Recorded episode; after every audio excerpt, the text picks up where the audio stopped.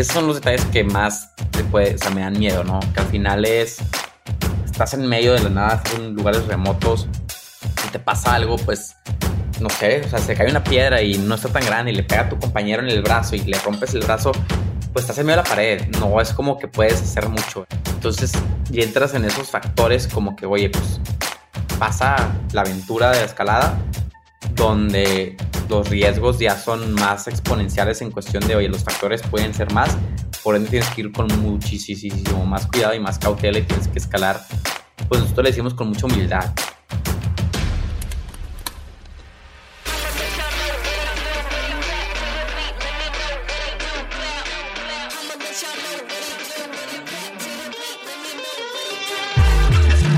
Hola, te doy la bienvenida a un episodio más de True Growth Podcast. Soy Fernando Trueba y semana a semana entrevisto a los emprendedores detrás de las startups más innovadoras de Latinoamérica para conocer su historia, los retos que enfrentaron, cómo salieron adelante y dejarte aprendizajes prácticos que puedas aplicar en tu negocio o carrera. Hoy tengo como invitado a Sebastián Landeros, alpinista profesional y cofundador de Pico Norte, una cadena de gimnasios enfocada en formar una comunidad de personas apasionadas por vencer sus miedos y empujar sus límites. Sebastián es un apasionado de los deportes extremos y le encanta ponerse retos que lo lleven al límite de sus capacidades físicas y mentales.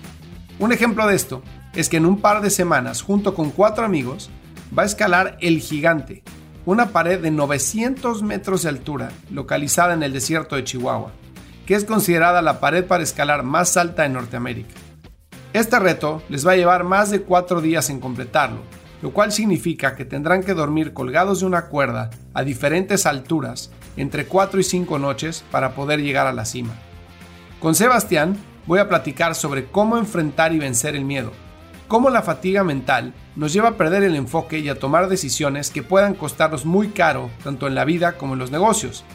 También nos va a platicar sobre el accidente en el que se rompió la espalda y gracias al cual tuvo que aprender a caminar nuevamente.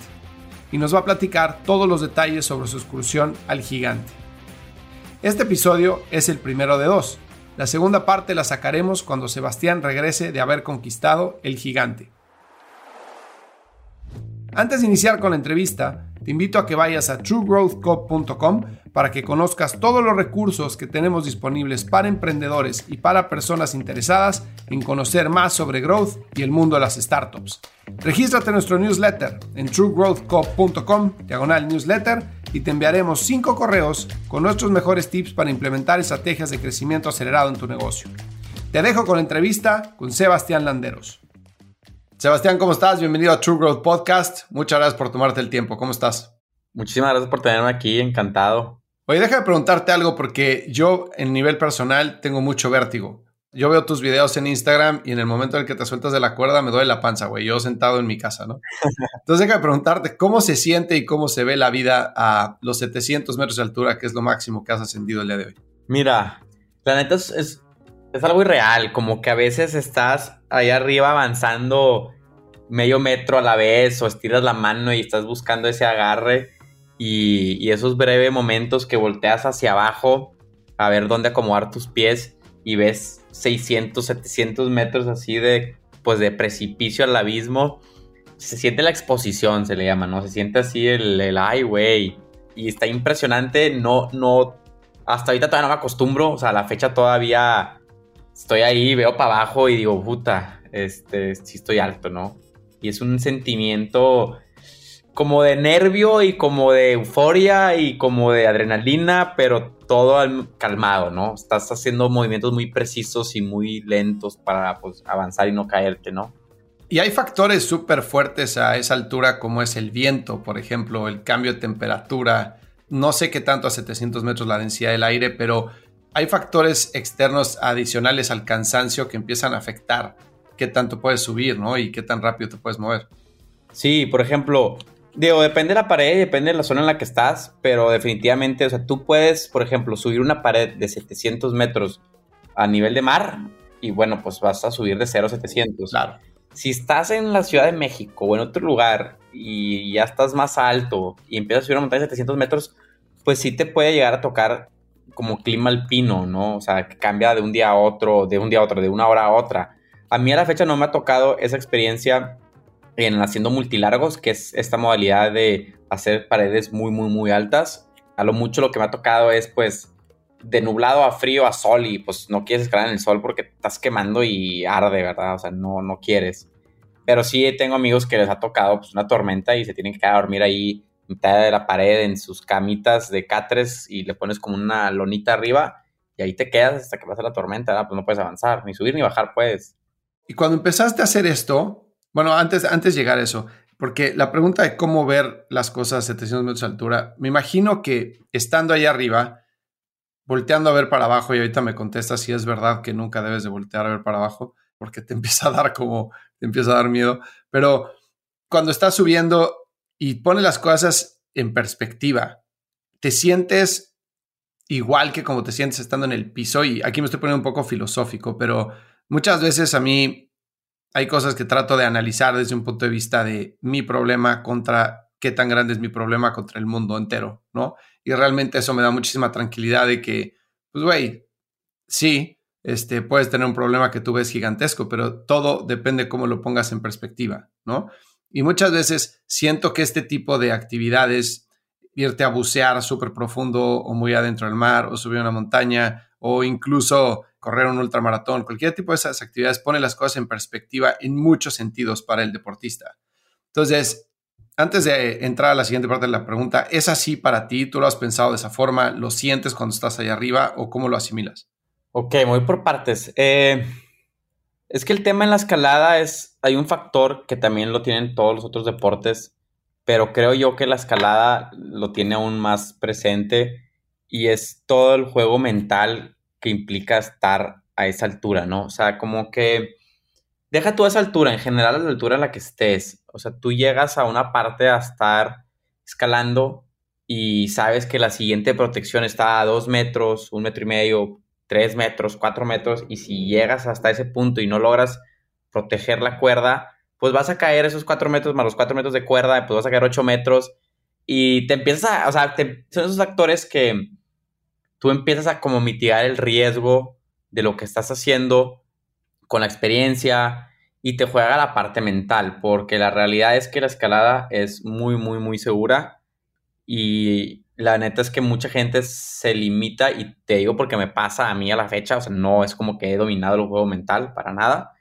y me sigue pasando y puede ser el vato más mamado del cuarto, pero si hay alguien más que tiene un poder mental más alto que tuyo, te puede ganar bien fácilmente. ¿Por qué? Porque yo he visto gente que escala, pues que tiene niveles, mm, no sé, intermedios y escalan como niveles avanzados porque literalmente, una palabra, pero les vale madres. O sea, se aferran, se aferran, no les da miedo volar, se suben y mm, pues puedes llamar eso como un problema. Yo creo que ese es el problema, ¿no? O sea, como que a veces tú tienes, tú dices, es que mi problema es que me voy a caer pero ¿es un problema o no? O sea, ¿qué pasa si te caes? O sea, vas a volar, vas a sentir el aire, vas a sentir así la adrenalina, pero, pero ¿es un problema o es parte del juego y es algo que se hace todos los días? Porque en la escalada todos los días te caes. O sea, no existe una forma en la que vengas a escalar y no pases por el proceso de volar, de caer. O sea, la gente piensa que es como, es que te vas a caer. Pues sí, sí te vas a caer, pero porque es parte del deporte y es lo que tiene que tener la gente, es, te vas a caer. Es como si te digo, oye,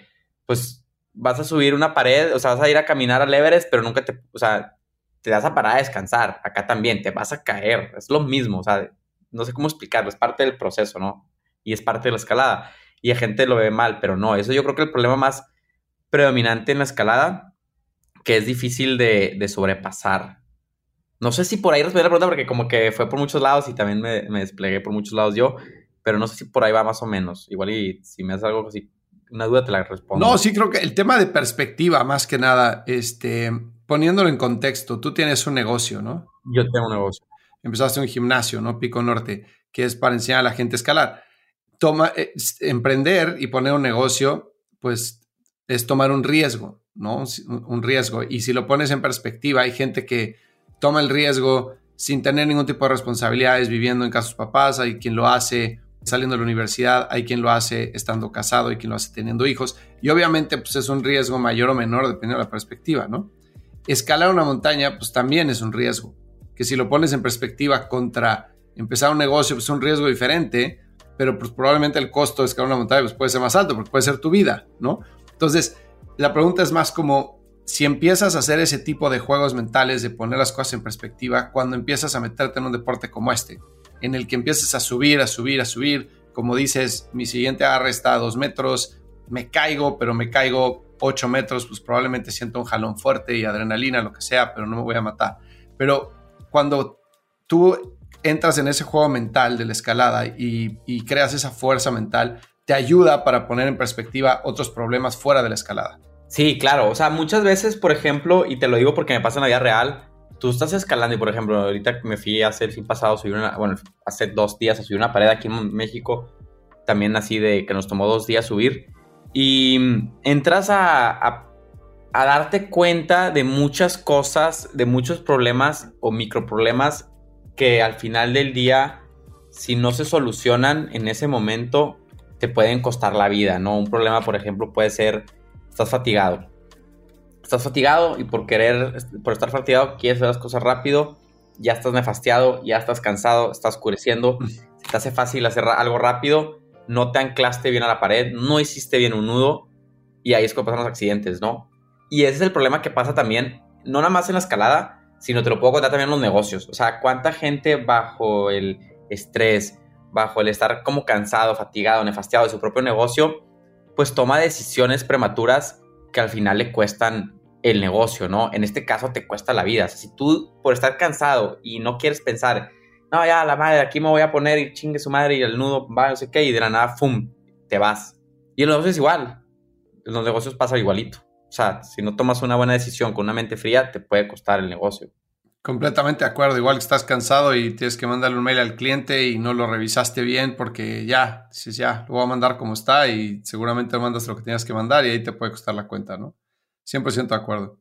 Sí, la verdad es que, o sea, todo, o sea, es lo que yo he aprendido en la vida, que muchas veces, híjoles, estás cansado, estás nefastiado, estás con tus tres amigos, estás todo el día colgado de un arnés, pues te vas a nefastear, te vas a enojar y vas a querer reaccionar de una manera. Y en los negocios, pues es igual, en Pico Norte nosotros abrimos este negocio durante la pandemia, o sea, nosotros abrimos el negocio, haz de cuenta que en Monterrey, donde yo estoy, estaba todo cerrado, todos los negocios cerrados, empezaron a abrir de que al 30% del aforo este, ciertas cosas, ¿no? Pero no estaban abiertos los gimnasios.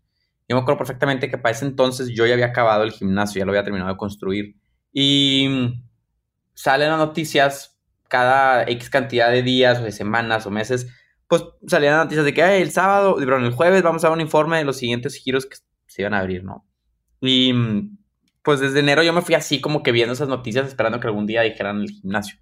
Y en febrero dio la casualidad que ya por fin dicen, oigan, ¿sabes qué? Un jueves. Al lunes ya pueden los gimnasios operar a un 30% de capacidad. Y pues nosotros ya teníamos el gimnasio listo y ni modo que no abriéramos el mero lunes. Entonces, pues así como estuvimos sin tener personal, abrimos el gimnasio. Los socios, nosotros, los mismos socios e inversionistas, nos pusimos a operar el gimnasio, a hacer la recepción, porque no teníamos personal, pues no íbamos, no íbamos a contratar a nadie mientras no supiéramos cuándo íbamos a abrir. Entonces, entre los socios empezamos a operar el gimnasio, empezamos a hacer recepción, 6 de la mañana llegar, abrir, recibir a los clientes, cobrar.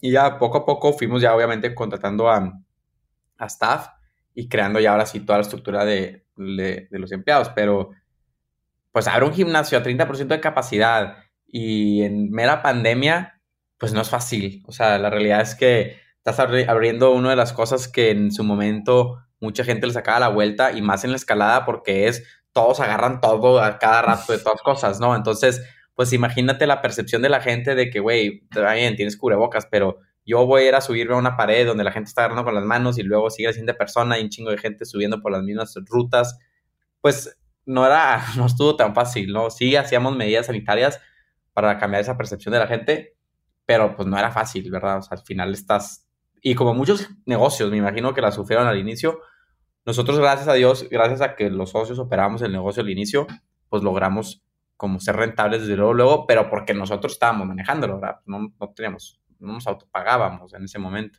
Claro. Entonces fueron construyendo poco a poco medidas sanitarias y fueron adaptando, ¿no? Pero se pues, abrieron a la va y, y a ver cómo reaccionamos. Abrimos a la va y fue, vámonos, o sea, abrimos el lunes porque abrimos el lunes, hagámosle como le podamos A recibir los clientes, 6 de la mañana, fuego y vámonos. Y ya, después ya contratamos a los primeros empleados. Ah, pues qué bueno. Oye, cuéntame, ahorita que estamos hablando del tema de mentalidad, que decías, hay gente que escala más o menos, pero, o bueno, que su técnica es más o menos, pero escala a nivel avanzado porque tiene esa fuerza mental, ¿no? ¿Tú cómo has trabajado esa fuerza mental? Híjoles, esa es una muy buena pregunta porque yo he sido alguien que le ha afectado mucho lo mental y mis amigos me lo dicen porque, por ejemplo, tú puedes escalar en la modalidad de boulder, que es 5 o 6 metros de alto y que hacen colchones, y ahí la realidad es que soy, o sea, mucho más fuerte que en ruta, ¿no? En ruta a mí a veces sí me entra el juego mental y me limito, ¿no? Te limitas. Tan fácil como, por ejemplo, estás escalando una ruta y está bien, tienes una protección que está justamente a la mitad de un paso bien duro. Y hay dos soluciones, o la proteges y aprietas a muerte en ese momento y pierdes, o sea, y pierdes algo de fuerza en proteger esa protección, o te la saltas, te la saltas, llegas a la que sigue y la siguiente la proteges, ¿no? ¿Y qué pasa si te caes en, saltándotela? Pues si vas a hacer un vuelote más grande, ¿te va a pasar algo? Lo más probable es que no te pase nada, o sea, una muy alta probabilidad es que no te va a pasar nada. Y ese tipo de decisiones son las que las hace no el cuerpo, sino la mente. O sea, tú puedes estar bien fuerte, pero si la mente te dice, güey, no, qué culo, no, no te la saltes, vas a volar y, y luego te expresas a hacer acá como y te haces ideas locas, pues no te la vas a saltar y vas a querer protegerla y probablemente te vas a limitar y te vas a caer ahí, ¿no? Entonces, la parte mental afecta y a mí sí me ha afectado, yo sí la he estado trabajando. También sirve mucho escalar con otros amigos que te empujen en ese sentido. También pues afecta mucho con quién te está, quién te está dando el seguro, quién está abajo de ti cuidándote, ¿no? Si salen de confianza o no. Te ayuda bastante a tu paz mental. Y es un juego, la escalada, no sé, o sea, yo he leído libros, este, hay cursos, literalmente hay clínicas que imparten gente profesional de la escalada solamente para mejorar tu juego de la mente. Y creo yo que estos te viven muchos deportes, no nada más en la escalada, pero ahorita que yo estoy en el mundo de escalada, lo veo y lo veo muy presente y lo veo como hay gente que digo, ay, güey, y les pregunto, yo, ¿no te da miedo volar? Y me dicen, ah, mi madre madre, güey. Se aferran y los ves así apretar a muerte. O sea, hay mucha gente que también, por ejemplo, el apretar a muerte, ir al 90% o al 100% es difícil, es muy difícil ir al 90-100% en una ruta, ¿no? Y estar ejecutando a ese nivel pues ya no es cuestión de tu cuerpo, ya es cuestión de tu mente si es que logras llevar a tu cuerpo a ese porcentaje de desempeño. O sea, porque al final tú lo tienes, o sea, tú lo puedes hacer, pues esa es la fuerza que, que tienes. El problema es que tu mente te deje ir a ese, a esa, pues a ese nivel, pues por constante tiempo, ¿no? Por tiempo prolongado, porque entra el momento de la fatiga, ¿no? Te estás cansando y los brazos se están ponchando ya no puedes avanzar, estás así que los brazos bombeados, se te están abriendo los brazos para los lados de tanto fatiga, pero hay gente que puede avanzar 10 movimientos con esa cansancio, ¿no? Con esa fatiga así. Y hay gente que puede nada más avanzar dos más y ahí la diferencia es la mente, nada más. O sea, no es nada más que la mente, ¿no? Y pues no sé, es, es mucho de exponerte a ciertas cosas, es mucho de salirte de tu zona de confort, es mucho de tener estar muy presente en la pared, de estar escalando y estar tú calmado y decir, a ver, sí, está bien, tengo miedo, ok, está bien, estoy ponchado, ¿cuáles son las soluciones? O le trato de avanzar poquito o ya me suelto porque pues ya quiero estar más cómodo y quiero estar descansando en, colgado y descansar y luego intentarlo un poquito más pues sin tanta fatiga, ¿no? Y ese es el juego mental que tú tienes que balancear. Te lo digo bien fácil ahorita, pero ya que estás ahí, no, bueno. no, te entran así y estás y, y estás de que, respirando y no, cálmate, cálmate, estás todo ponchado y luego no, no sabes ni dónde pisar y luego no sabes qué agarre sigue porque lo estás buscando, entonces estás tratando de buscar tus pies, estás tratando de buscar el siguiente agarre que no sabes dónde está porque pues posiblemente o igual y nunca has hecho esa ruta y luego estás cansado y luego tienes la caída y son un chorro de factores que tienes que como que calmar en tu mente, ¿no? Y decir, ¿sabes qué? Vamos a, de alguna manera, bien rápidamente, en momento instantáneo, organizar esos pensamientos y darle para adelante. ¿Y qué te sirve en esos momentos? ¿Es respirar? ¿Es hablarte a ti mismo? ¿Es hablar con tu compañero? ¿Es cambiar la mirada? ¿Qué te sirve?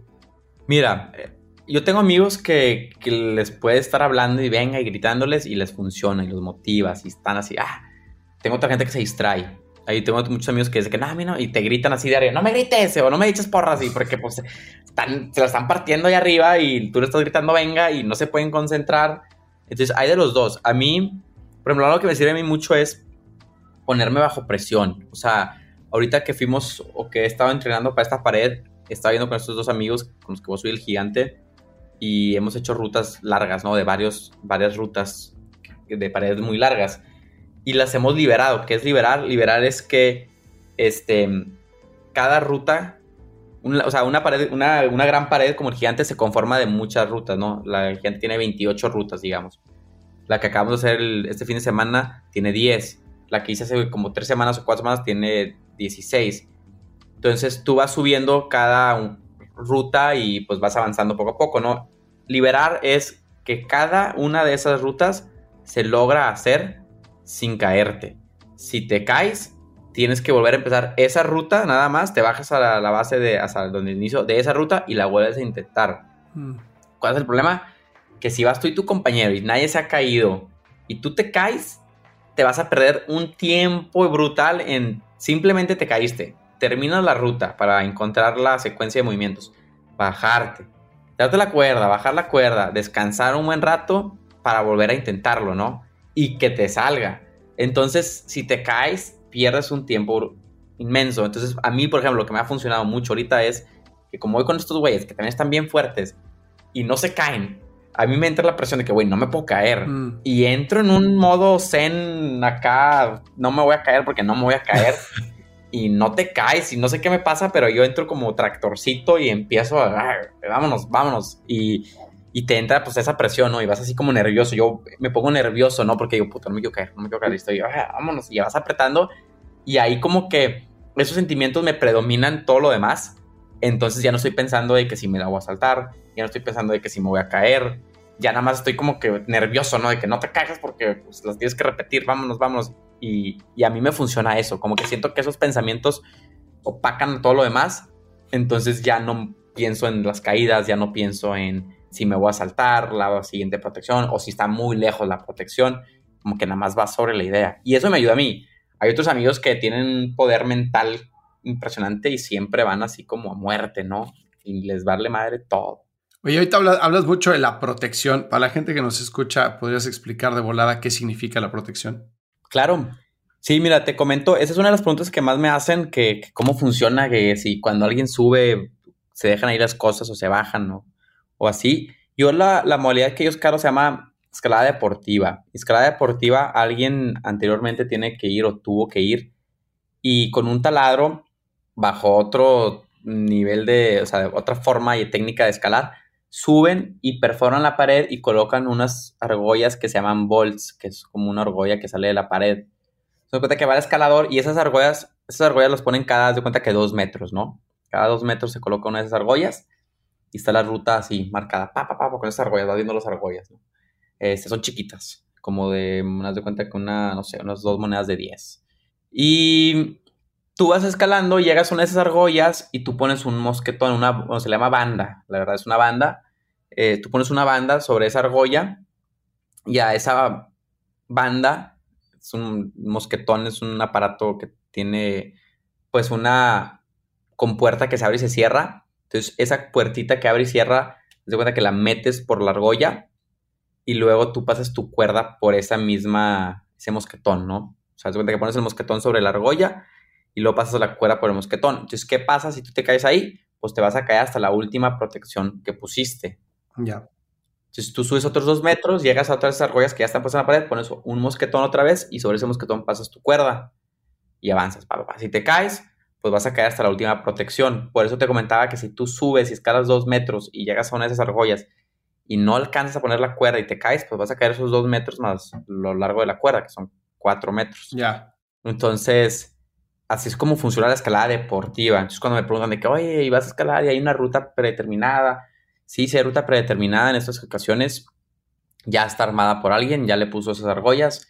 Yo nada más la voy a ir siguiendo y voy a ir subiendo por ahí. Nada más. Después llegas arriba y la persona de abajo sube después atrás de ti y va recogiendo esos mosquetones, ¿no? Y los, los va acumulando y llega otra vez contigo y así se van subiendo la pared, sototota, ¿no? Van subiendo una ruta a la vez y sube uno, las pone, llega arriba, luego sube el que sigue y las va quitando, ¿no? Y así ya nunca dejas nada en la pared más que esas cosas que ya se, pues alguien prepuso.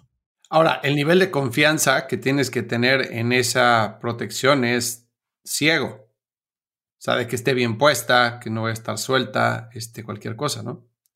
Sí, hay varios temas en cuestión de cómo armar rutas. También tienes que ver lo viejo de esa, pues, de ese Bolt, de esa argolla. O sea, después luego, las ves y llegas a algunas que tienen 30 años, 40 años y dices, no mames, o sea, de aquí me voy a colgar y dices, híjoles, para no se rompa, ¿no?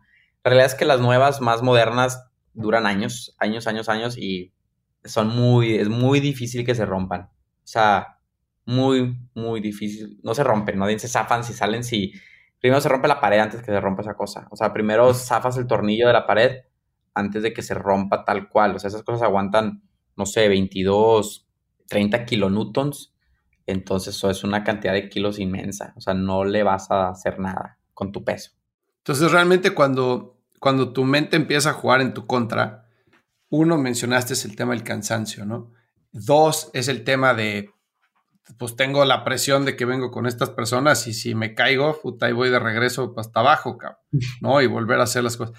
Pero hay un miedo a, algo más grave, o sea, a volarte, pero volarte en serio y no contarla. Mira, el miedo que más dan, por ejemplo, a mí en las grandes paredes ahorita que fuimos a una este fin, pues son rutas que no son muy transitadas, o sea, no mucha gente se mete a esas cosas. Entonces, por ejemplo, en la ruta del gigante, este, algo que pasó hace unos dos años, sí fue que a una persona, pues estaba escalando, haz de cuenta que se paró arriba de un block y ese block se desprendió, le cortó la cuerda debajo de sus pies y pues falleció, ¿verdad? Se fue a dar al precipicio y su compañero se quedó atorado pues abajo, ahí abajo de la pared, ¿no? O sea, su compañero sí sobrevivió porque no le pasó nada. O sea, al que le pasó fue el de arriba, que paró arriba del block, la se cae el block, el block corta su cuerda y él cae al precipicio, ¿no? Entonces, esos son los detalles que más te puede, o sea, me dan miedo, ¿no? Que al final es, no es como una ruta deportiva a nivel suelo que mide 30 metros, que transita demasiada gente, que sabes que no se va a caer nada, que ya tiene infinidad de miles de intentos por un chorro de gente y está muy, muy, muy limpia. O sea, todo lo que se tuvo que haber caído o ya se removió por alguien con, literalmente con un martillo, lo quitas o ya se cayó naturalmente de, los jalones de la gente. Entonces ya son cosas muy, muy limpias. En este tipo de paredes, pues no siempre es así el caso, ¿verdad? Tienes que ir como muchísimo más cuidado. Estás en medio de la nada, estás en lugares remotos.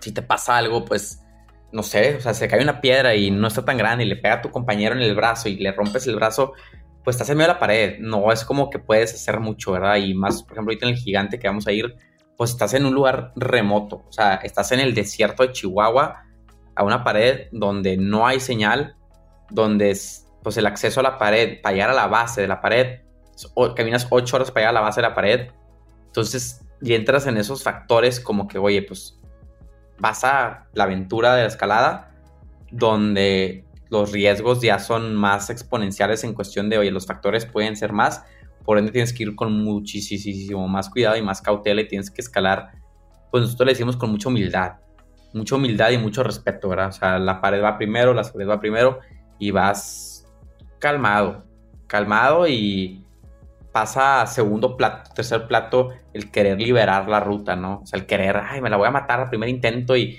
te vas a ir agarrando de todo y vas a apretar a muerte pues ya no puedes porque pues tienes que medir ese tipo de cosas. No, claro, ahí luego, luego las ves, ¿verdad? O sea, si es una pared así lisa, placa, así lisa, lisa con agarres, pues sabes que no va a haber un bloque enorme que se va a ir, ¿verdad?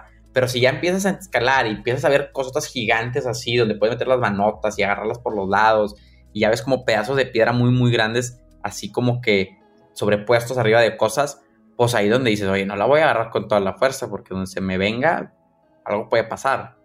Claro. Obviamente eso es resultado de erosión, ¿no?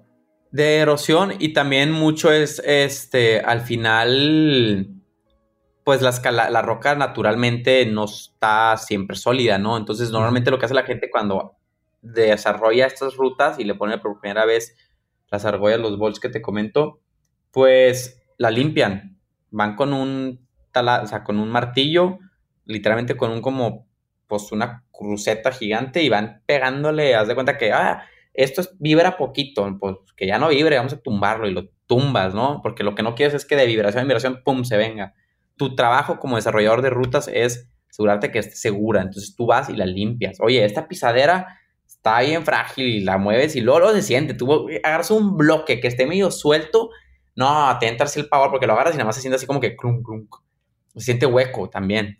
Cuando no están pegados a la pared, le pegas y escuchas así como que un tung, tung, tung y sabes que esa cosa no está pegada a la pared. Y le puedes casi, casi así meter como, casi siempre lo que haces es como un palo de metal atrás y le haces así como que palanca, la empujas el palo y a veces se caen esas piedras. Y hay videos en internet así de la gente haciéndolo y bloquezotes de, no hombre, bloquezotes así de medio tamaño de un carro, medio carro y pues tienes que quitarlas con mucho cuidado. Oye, cuéntame, ¿de dónde viene esta idea de escalar el gigante? Este, será la primera parte de la pregunta. Y segunda es, ¿qué tanto tienes que planear la escalada? O sea, llegas con, ¿cómo te preparas y, y qué tanto planeas desde cómo llegas, comida que tienes que llevar, agua, cuánto vas a subir, etcétera? Hace un tema porque nosotros, o sea, bueno, todo empezó cuando yo le dije a uno de mis amigos de que, oye, vamos a subir el gigante. Me dijo, va, jalo, pues vamos a subir el gigante en noviembre. Él estaba en California, este, trabajando. Y de hecho también trabaja en Pico Norte. Y le dije, oye, pues vamos en noviembre. Me dijo, sí. Y luego le digo, oye, ¿sabes qué? Pero quiero grabar un buen documental de todo el proceso para mostrarlo, mm. o sea, un documental no enfocado en la comunidad escaladora, sino enfocado en el resto de la gente, ¿no? Enfocado en la gente que no entiende qué es escalar y que lo vean más por el lado de la experiencia, de la aventura, de lo que se va a hacer, no tanto por la parte técnica de escalada, porque el nicho de mercado es muy chico y yo lo que me interesa es que más gente sepa de la escalada. Entonces, le comento esto a mi amigo y me dice, ¿sabes qué? Jalo, hagámoslo. Y luego él me dice, oye, vamos a invitar a otro de nuestros amigos, que también es muy amigo mío, le dije, va, sobres. Entonces ahora vamos tres, que escaladores, y un videógrafo, somos cuatro. Y ahora sí entramos al tema de la logística. De, a ver, ¿cómo lo vamos a hacer para que el videógrafo pueda avanzar al mismo tiempo que nosotros estamos escalando, nos pueda grabar? Vamos a estar seis días, vamos a dormir seis días en la pared. Y no es como que alguien te va a traer agua y comida. Entonces, nosotros haz de cuenta que lo que vamos a hacer es vamos a caminar a la cumbre de la pared por atrás. O sea, nos van a vamos a contratar también unos porteadores, porque llevamos cerca de 200 kilos a la pared. Entonces vamos a hacer, pues cada quien va a estar cargando alrededor de unos 25 kilos en su mochila en el hike para llegar a la cumbre, ¿no? Después de ahí vamos a, estando en la cumbre, la ruta mide 900 metros y vamos a fijar con cuerdas estáticas 600 metros de la ruta. O sea, los últimos 300 metros no van a quedar fijos, no hay problema porque esos son como que los más, más, más, más fáciles y dicen que no están tan bonitos. Entonces vamos a fijar 600 metros de la ruta con cuerda estática, que por esa cuerda es donde el videógrafo va a poder descender, o sea, va a poder subir con un sistema de yumares para que mientras escalamos él pueda estar al lado de nosotros este, grabando. Esas cuerdas nada más, esos 600 metros de cuerda, por sí solos pesan arriba de 50 kilos. Entonces, todo lo que metes a la pared lo tienes que sacar. Y ahorita entra el tema de ahorita te explico cómo sacamos todo. Pero bueno, vas entrando por esas mismas cuerdas que, vamos a fijar. Vamos a ir descendiendo el equipo, ¿no? Los cuatro, vamos a ir bajando. Cada quien va a tener colgado en. Hay formas de hacerlo para que sea seguro, pero vas colgado. Tú vas bajando, pues vamos a repartirnos los 200 kilos entre cuatro. Cada quien va a ir bajando alrededor con 50 kilos de mochilas porque simplemente calculando el agua es, por ejemplo, el agua son 2.5 litros por 4, son 10 litros de agua al día. Por 6 días son 60 litros de agua. Son 3 garrafones. Entonces, son, es un chingo de agua. Y luego comida, y luego la estufa, y luego digamos dos camas, que son como catres.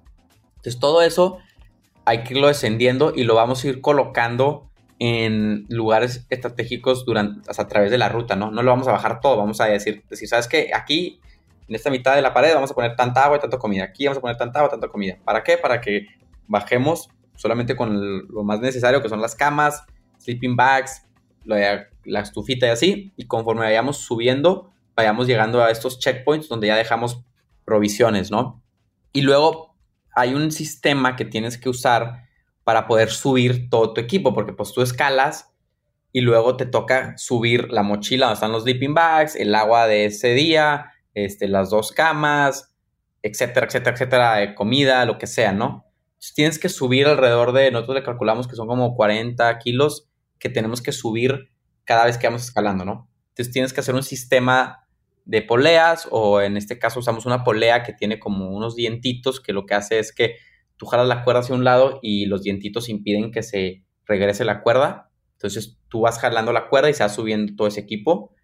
Y entonces tienes que hacer eso por cada ruta que va subiendo. Entonces son 28 rutas, ¿no? En la del gigante. Entonces cada una que hagamos, tenemos que subir, escalarla y luego subir todo el equipo, pum. Luego, siguiente, pum, escalamos, subimos todo el equipo, paz. Y así te vas, ¿no? Entonces durante el día vas avanzando y vas subiendo tu, campo, ¿no? Pa, pa, pa, y lo llevas ahí y armas tu campo, ¿no? Ya abres tus camas, las cuelgas, sacas tus sleeping bags, pa, pa, pa, duermes, cocinas, este, y el día siguiente repites el mismo proceso.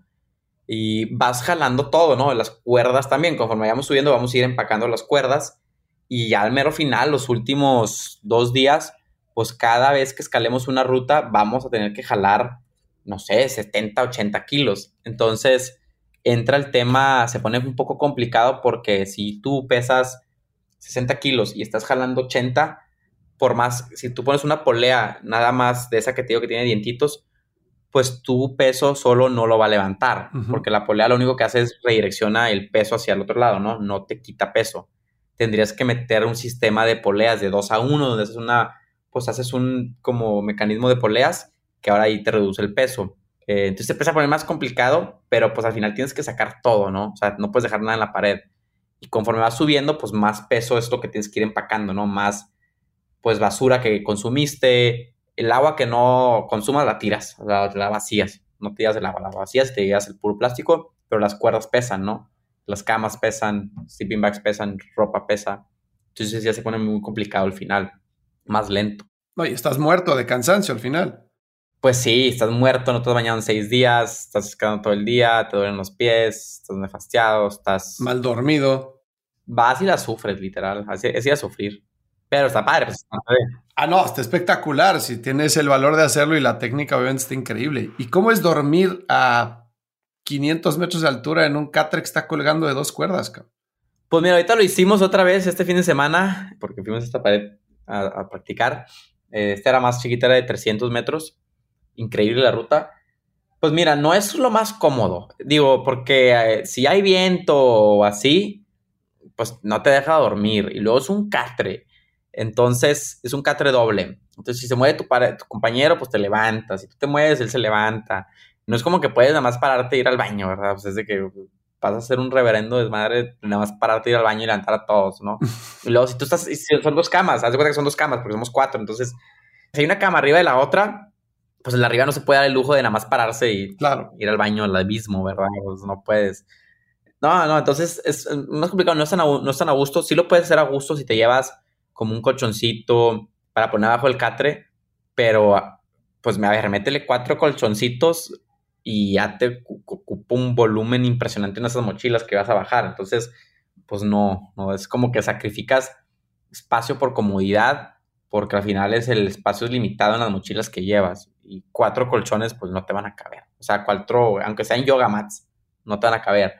Entonces no, no duermes muy cómodo no es, o sea, no duermes cómodo, sí, no te puedes estar moviendo mucho porque pues el espacio está reducido y ahí estás comiendo, ahí estás cenando, eh, ahí, te vas a dormir. Entonces, y como está de cuenta que todos los cuatro esquinas del catre se conectan a, a un punto medio y ese punto medio ya se ancla a una protección, pues por más que esté todo así como que balanceado con los hilos que tiene la cama esta colgante por cada lado, si tú te mueves de una esquina, la otra esquina se levanta. Y si tú te mueves así, entonces se está moviendo por cada lado cada rato, ¿no? Entonces, si es un juego como de estar ahí sentadito y sin moverte mucho, ¿verdad? Y tú vas, tú estás amarrado aparte de la cama, ¿no? Tú siempre estás a dos puntos. Entonces, te cuenta que la cama está amarrado a un punto, tú estás amarrado a la cama, a una, o el punto de la cama, y aparte tienes otro punto a otra protección separada, ¿no? Entonces, si se va a la cama, tú estás a otra cosa independiente. Siempre estás a dos y duermes así. Ya. O sea, si duermes en tu sleeping bag, estás dormido así, eh, con, encapuchado, lo que quieras, y al lado de tu cara tienes así tus dos cuerdas que salen, te protegen, ¿no? Entonces tampoco no está tan cómodo, ¿verdad? De que te das la vuelta y ya te enredaste en tu propia cuerda.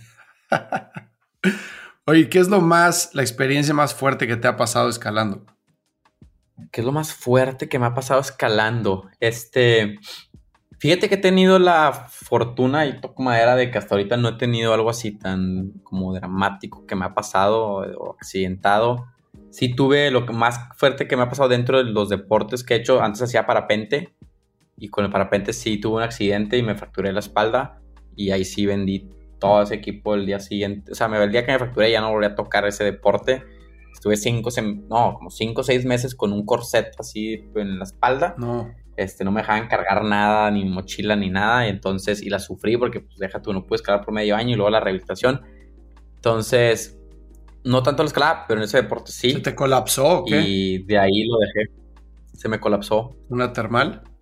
No, estaba haciendo un top landing en una zona, me estaba, estaba aprendiendo a hacer top landings y atrás de ese top landing había un rotor bien fuerte y donde empecé a bajar me le expuse mucho de enfrente al viento y ya no avancé así enfrente, ya estaba avanzando hacia atrás y me empujó pues, como que atrás del, del despegue donde había el rotor de aire y me colapsó la vela y fui a dar al piso. ¿Y de cuánto, de qué altura? Pues como 8 metros más o menos, 7 metros. Pero pues como tienes la silla... Y caíste de espaldas. Sí, caí como de, no, como de sentón así de espaldas, así como sentón de espaldas, pues al final como que la vela se colapsea y tú pues no caes así bonito para abajo, no caes así como que de lado, tambaleado, ¿no? Entonces se me colapsó la vela y yo fui a dar al piso y pues yo pensé que me había roto el coxis, me olía un chingo el coxis, pero no fue el coxis. Tenía toda la pierna dormida, no la sentía así como que al 100, la tenía toda dormida y ya me fueron a checar y luego pues ya resultó que tenía dos vértebras fracturadas. Ya no volví a tocar el parpente. No, pues de milagro pudiste volver a caminar, güey. Pues es que también dije, güey, a ver, si, si, si soy bueno en escalada, me apasiona y luego le estoy haciendo acá el parapentista y dije, no, ya. dije, no, prefiero, prefiero nomás escalar. O la recuperación, imagino que debe haber sido durísima, ¿no? Y aparte agarrar el tono muscular para la escalada, que también es bestial. Pues sí, haz de cuenta que fueron seis meses y de, empecé otra vez en pañales, ¿no? es como que llegas a escalar otra vez y dices, ¿qué? Estás, o sea, ves el nivel que bajaste y dices, no, que te tantos años, tanto esfuerzo de que llegar a un nivel como para que se te vaya, pues así. Y otra vez el proceso. Y así fue tedioso. Puta, qué fuerte, hijo. Y en la escalada no, nunca te has caído, este, bueno, caído de, de alguna forma que te puedas lastimar o que sea peligroso sí me he caído y a veces caes de lado y te pegas en el hombro, caes así. Pero no, la verdad es que la escalada es muy, muy segura. Este, sí, le he volado y le vuelas a veces muchísimo, pero un accidente no. Sí me ha tocado, sí tengo amigos que han pasado por accidentes. No tengo a la fecha ningún amigo, toco madera, que se haya muerto por escalada. Estoy pensando por un accidente cercano, o sea, un amigo cercano que se haya muerto por un accidente escalando, no tengo. No tengo. No, pues qué bueno. Sí tengo amigos que se han accidentado, o sea, o la pierna o el brazo o así, con piedras que se caen, pero hasta ahí no. O sea, por eso mi, por eso lo que te comentaba, que la escalada es muy segura. O sea, al final es segura. No, los factores que te pueden hacer que pase algo fatal son pocos y siempre y cuando sigas muy de cerca como que las reglas, es seguro. O sea, lo más probable es que te puedes matar por hacer algo de lo que te comentaba hace rato, que es hacer algo por estar cansado, algo que pasa muy seguido. Cuando llegas a la cumbre de una pared y tienes que bajar toda la pared para ya acabar el día. En el gigante la diferencia es que tú llegas a la cumbre y sales por la cumbre, ya de arriba sales y caminas, ¿no? No es como que tienes que volver a bajar, pero hay veces que subes y tienes que volver a bajar por donde subiste y estás bajando de noche, estás ya cansado, normalmente tú tienes que ir rapeleando, que es descender por la cuerda, ¿no? Vas descendiendo por la cuerda, entonces tú le tienes que hacer nudos en las puntas de las cuerdas para que cuando vayas bajando, por si alguna razón no estás de noche y no viste la última reunión, que es donde se acaba cada ruta, para anclarte y te pasaste y estás cansado y sigues bajando y no le pusiste nudos y se va la cuerda por tu sistema de descenso, Sí, te vas para abajo. Adiós. Y eso es algo que pasa y pasa muy seguido y se ha muerto mucha gente profesional por esos temas de no poner los nudos, por ya, pues es que al final la neta, y te digo porque lo he vivido, o sea, de que estás cansado y sabes y ves y dices, que no, hombre, ahí está ya el piso y, o ya sabes dónde está la siguiente reunión, que es el siguiente checkpoint, dices, no, hombre, pues no lo voy a poner nudos, voy a bajar. Pero y malamente no, eso no se debe hacer. ¿Por qué? Porque pues eventualmente te puede pasar un accidente donde no tengas los nudos, le, le fallaste o algo pasó y te fuiste, ¿no? Entonces, sí, entre nosotros que somos tres, que vamos a ser gigante, lo bueno es que entre los tres nos estamos apoyando para que siempre todo esté bien seguro, incluyendo el videógrafo, ¿no? O sea, ese tipo de detalles, pues, entre los tres vamos a decir, oye, ¿sabes qué? Sí, estás cansado, pero a ver, vamos a poner los nudos, ya está bien, ya tiraste la cuerda, sí, es una flojera jalar la cuerda de regreso, los metros que mida y hacerle los nudos, pero a ver, pues vamos a hacer safety first, ¿no? Y ahí son los accidentes que, en donde mucha gente se muere, en, en rapeleando más que nada, bajando y ascendiendo paredes, haciendo este tipo de detalles. Oye, ¿cuándo van a subir el gigante? Nos vamos en noviembre 16, pues ya en dos semanas. Dos semanas. Dos semanas, no hay señal, entonces lo que vamos a hacer es, vamos a grabar todo, o sea, de que también, o sea, aparte del documental que se va a hacer, que ese se estrena ya el siguiente año, todo lo que vamos a grabar nosotros lo vamos a publicar como que ya que salgamos de la pared, desfasado, ¿no? De que el día uno, día, o sea, por día nos vamos a ir, pero pues una semana desfasado, para que no subir todo un mismo día, pues no. Entonces cada día vamos a subir como si fuéramos estando en la pared. Pues las stories que siempre grabamos naturalmente nosotros en las aventuras que vamos, ¿no? ¿Y dónde te puede seguir la gente para enterarse de todo eso? Sí, si quieres estar enterado, estoy subiendo todo a mi Instagram, Sebas de Sebastián y Land de Landeros. Entonces, Sebas, L-A-N-D, y ahí mismo está mi link de TikTok, que también subo muchas cosas de escalada ahí. Pues muchísima suerte. o sea, podría seguir platicando contigo horas, pero sé que tienes otra reunión. Entonces te agradezco muchísimo el tiempo, te deseo la mejor de las suertes y felicidades por, este, por todo lo que estás haciendo acá. Pues muchas gracias, Fer, y ahí si, si quieres ya después de que salga el gigante y salga todo bien, nos volvemos a reunir y te les platico aquí a toda audiencia de, de cómo se dio la experiencia ahí en el gigante. Estaría increíble, claro que sí, lo coordinamos. Perfecto, pues cuenta con ello y un saludo a toda tu audiencia. Este, estén ahí atentos y nos vemos en el siguiente episodio que, que ya que les cuente cómo nos fue. Venga.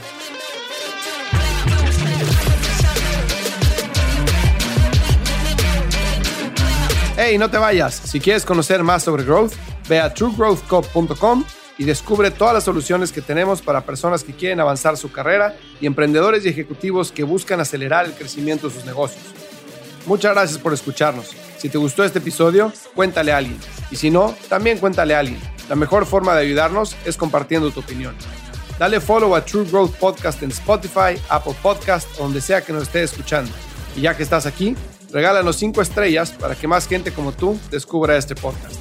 Suscríbete a nuestro canal de YouTube para seguir los episodios de True Growth de una forma más interactiva y síguenos en Instagram para conocer más sobre nuestros invitados. Yo soy Fernando Trueba y te espero el martes en el siguiente episodio de True Growth Podcast. Mientras tanto, sigue creciendo.